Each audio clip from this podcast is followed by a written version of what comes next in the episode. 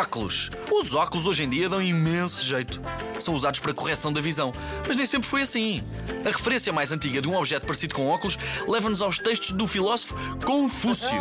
Não é confuso, é Confúcio. Ele sabe muito bem do que estava a falar. Alguns historiadores acreditam que nessa época os óculos eram usados como formas de identificar uma pessoa com problemas mentais. É verdade. Outros historiadores dizem que eram utilizados como forma de enfeite. Era moda. De qualquer forma, uma coisa é certa: os óculos não tinham graduação e não eram usados aos pares, como hoje em dia. O importante avanço na história dos óculos foi dado pelo imperador romano Nero.